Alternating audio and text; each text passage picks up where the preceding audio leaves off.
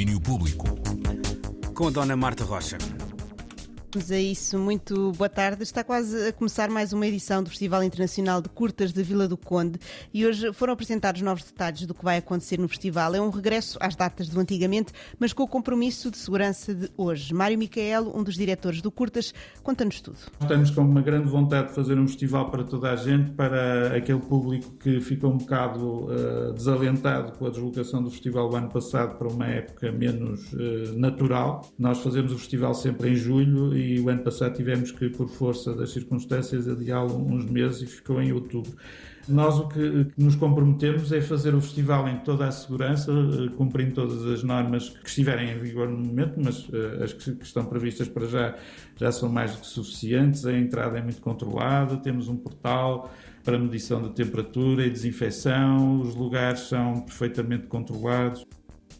O festival começa no dia 16 de julho e no anúncio de hoje o destaque foi para os 17 filmes que integram a competição nacional do festival, que criam uma rota pelo cinema contemporâneo português, tradições coletivas histórias individuais, a ruralidade das suas paisagens, a família e a intimidade, com abordagens que desafiam quaisquer constrangimentos normativos de género. Há alguns realizadores que, de facto, na competição nacional acabam por eh, voltar ao Curtas Vila de Conde, com filmes em, em competição, como são o caso da Ana Moreira, do Ico Costa, da Leonor Noivo, do Eduardo Brito, do Paulo Patrício. E há outros que são novidades, mas que já têm alguma notoriedade a nível do, do, do, panorama nacional do cinema e do audiovisual, que pela primeira vez participam aqui no Curtas Vila do Conde, como o Paulo Marino Blanco e o Filipe Melo. Portanto, temos um programa recheado de bons filmes e boas surpresas para apreciar eh, na competição nacional coisa que nem sequer, dado o contexto, seria de, de, imaginar, mas de facto estamos muito contentes com isso. Muitas surpresas por desvendar nos próximos dias no Festival de Curtas de Vila do Conde. Além da competição nacional, já tinha sido revelada a secção da curta à longa, que conta com os filmes Lutar, Lutar, Lutar, de Sérgio Borges e Alvécio Martins Júnior, Mandibles, de Quentin Dupieux, logo na abertura, e Diários de Otsoga, de Maureen Fazendeiro e Miguel Gomes, um filme que estreará também na Semana dos Realizadores do Festival de Cinema de Cannes e que tem estreia nacional depois no Curtas de Vila do Conde. Mário Micael fala-nos sobre este filme feito em segredo. Os Diários de Otto Soga é um filme feito durante a, o primeiro período de pandemia, portanto, primeiro período de recolhimento. Há um grupo de atores, realizadores, produtores, etc., que se deslocam para uma quinta. Eh, há uma série de personagens que vão eh, criar um voluntário. Mas tudo isto é um argumento inicial, porque depois o filme tem várias camadas, é como uma cebola, vai-se descobrindo uma após a outra e uh, acaba por ser um filme dentro do filme, dentro do filme, e é um jogo interessante. E eu estou a falar nisto, não quero estragar eh, quaisquer expectativas, porque vai ser a estreia cá no festival, pelo menos a estreia em Portugal tal como aconteceu em, em, em, várias longas de Miguel Gomes, eh, que é um realizador que de facto nós seguimos desde o primeiro filme. Claro que não posso deixar de mencionar a Maurino Fazendeiro, que curiosamente também já teve filmes aqui em competição por 2004. O que é que vamos fazer?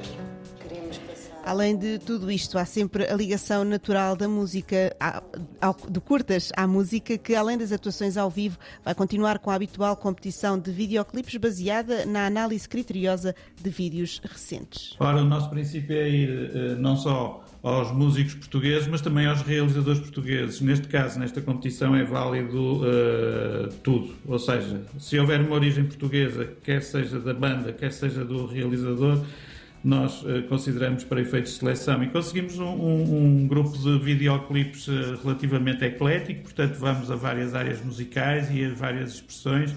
E a seleção foi bastante difícil. Tínhamos muitos videoclipes de qualidade e, no fim, tudo visto deu uma, uma seleção, como eu disse, de, de grande qualidade e, e atesta um bocado a nossa opção para trabalhar nesta área também, porque no fundo alguns criadores portugueses na área do audiovisual, que também eh, às vezes são do cinema, acabam por, por ter exercícios completamente interessantes para a evolução do, dos ofícios cá em Portugal e também da linguagem cinematográfica.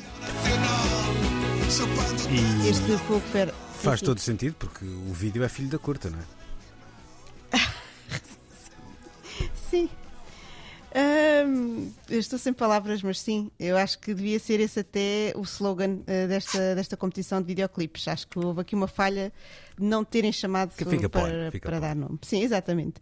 Uh, dizia eu que este Fogo Fera que agora ouvimos é um dos vídeos na competição. É realizado por Heloísa Micaelo. Na mesma competição há ainda vídeos de Bruno Pernadas, Molinex, PZ, Luta Livre, David e Miguel, entre muitos outros, como Chão Maior, por exemplo. Eles concorrem com o vídeo Passo 2 de Igor Dimitri e vão também atuar no Curtas. Além deles, também Angélica Salvi vai tocar ao vivo no festival. Em paralelo com o Curtas, a Solar Galeria de Arte Cinemática vai apresentar uma exposição do realizador e artista português Diogo Costa Amarante, vencedor do Urso de Ouro no Festival de Berlim em 2017.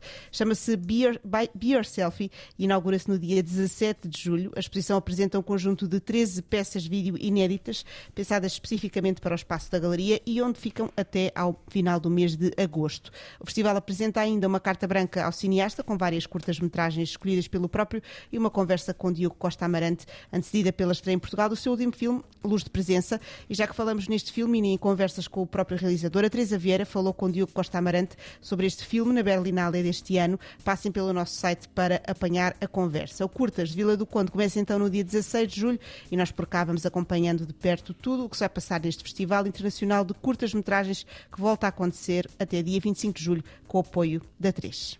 Marta Rocha com o domínio público. Esta Marta, beijinhos então e Beijinhos. até amanhã. Até amanhã. Cá estarei. Domínio Público.